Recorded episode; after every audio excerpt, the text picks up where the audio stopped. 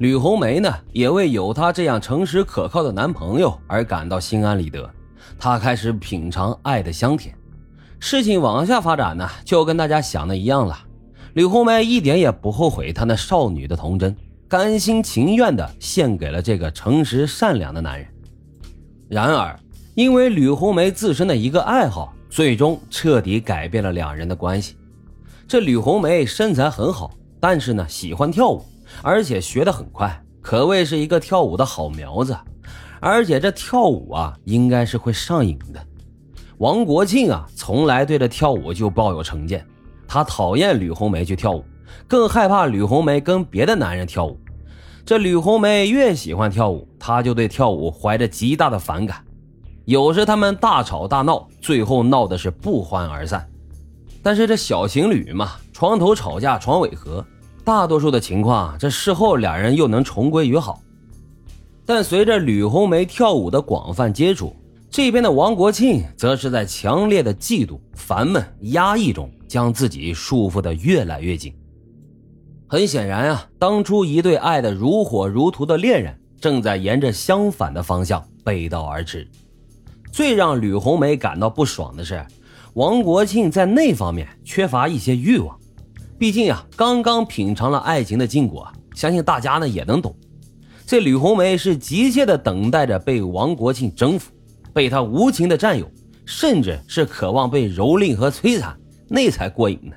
小年轻嘛，哈，多少沾点变态。然而这王国庆做的却是远远不够，倒不是他不爱吕红梅，也不是他那方面不行。而是这王国庆的那种爱啊，是那么稳重深沉，那么朴实无华，那么深而不迷，浓而不醉。可是这种爱，在激情如火、汹涌澎湃的吕红梅面前，就显得那么苍白无力了。他不习惯天天约会，为啥呢？因为这王国庆他当过兵啊，他拘谨的在开放的社会空间里生活过三年，又进入到严格艰苦、充满了青年男性的世界。虽然他不懂得什么柏拉图式的爱情，但是他对女朋友那是认真的，没有轻浮和浮躁，永远呢是美在心中。他对吕红梅的爱是十分深沉和十分浓烈的。就这样，差不多过了半年，他们的争吵从激烈就变得稀疏，之间的距离也是越来越远，有时候啊，俩人半个月才见上一面。每次见面呢，吕红梅不见了昔日的亢奋和激情，而是将王国庆当做了路人。这小两口过成这样，那基本上也没啥意思。所谓旁观者清，当局者迷。这玩的好的战友啊，就开始提醒他：“你的红妹子那肯定是变心了，你没有吸引力了。”两人半个月才见一次面，时间又那么短，王国庆急切地了解许多的疑问。这吕红梅却是无精打采地应付着本应该是激动人心的时光。一九八九年八月下旬的一天，吕红梅最后一次约见王国庆。这天天气晴朗，但是并不热，清风拂面，令人心旷神怡。王国庆见到吕红梅时，她身穿大红连衣裙，就像一个美丽的新娘。可是见面的一句话，却让王国庆是举足无措。我们分手吧，吕红梅直奔主题，在王国庆的脸上吻了一下，然后道了一声珍重，就自顾自的走了。看着吕红梅越走越远，这王国庆还原地傻傻的望着远处的红色衣裙。渐渐的，这一抹红色成了梦幻，直到眼前变得一片模糊，完全成了混沌的世界。他悲哀、愤怒、抑郁、绝望。一个星期之后，他才从模糊中渐渐的清醒过来，这才知道伤痛和愤怒。但他很快呢就相信这应该不是真的。他开始请假，主动去找吕红梅。他觉得上次的话他没有听懂，没有听清楚，至少呢这吕红梅还没有说完。生气归生气呀，也不至于分手吧？可是呢，这吕红梅却是认真的。她将上次的见面作为了最后礼节性的会晤。他也没有躲着王国庆，只是他去的地方，王国庆根本就无法出入，所以王国庆呢也看不着他。又过了一个星期，还是同班的战友告诉他，说他们有次啊在希尔顿饭店门口看到这衣着华丽的吕红梅从一辆桑塔纳轿车里走了出来，然后走进了大酒店。一起的可不止他一个人啊！王国庆呢，也从吕红梅的母亲那里得知，吕红梅曾经带过一个十分阔气的老板来过家里。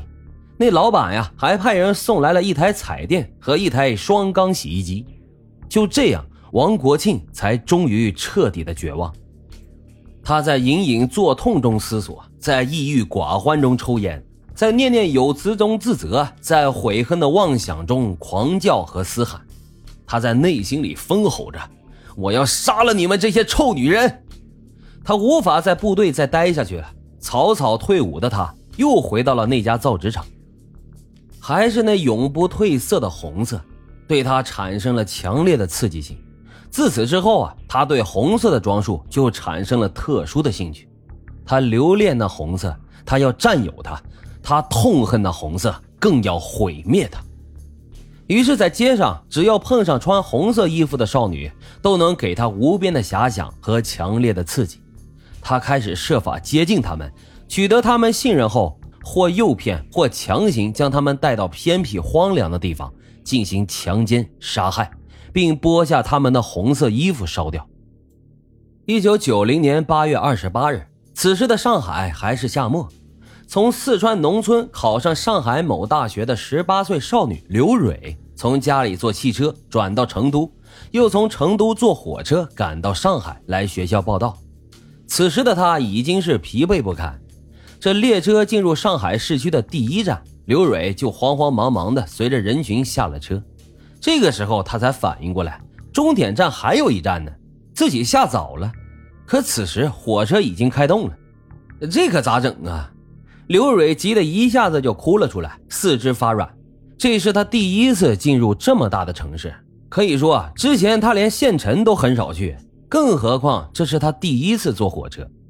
临上火车前，父母的担心和他自己在火车上着急的问题终于迎面而来。